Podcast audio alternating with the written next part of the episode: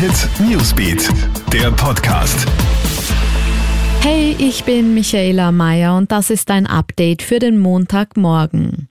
Außergewöhnliche Szenen spielen sich während eines Fluges von Wien nach London ab. Ein Ryanair-Flugzeug ist am Abend von zwei Abfangjägern der Royal Air Force zum Ankunftsflughafen in London begleitet worden. Nach der Landung hat die Polizei dann zwei Männer aus der Maschine geholt. Grund für die Aktion war offenbar ein verdächtiger Gegenstand samt einem Schreiben, der während des Fluges auf der Toilette gefunden wurde. Die Flugzeugcrew hat daraufhin die englischen Behörden verständigt, die dann die Jets als Eskorte losgeschickt haben.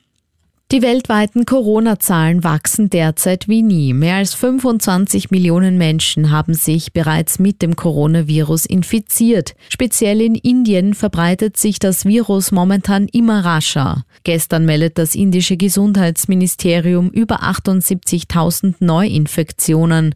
So viele Fälle hat bisher kein anderes Land an nur einem Tag registriert. Knapp 845.000 Menschen sind weltweit bereits an oder mit dem Covid-19-Virus gestorben.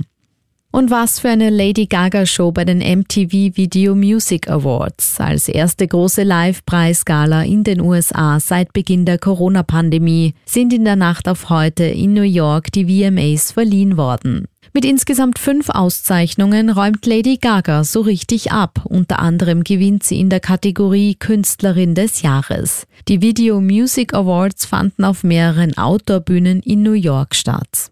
Alle News und Updates gibt's für dich immer im Kronehit Newsbeat und laufend online auf kronehit.at. Kronehit Newsbeat, der Podcast.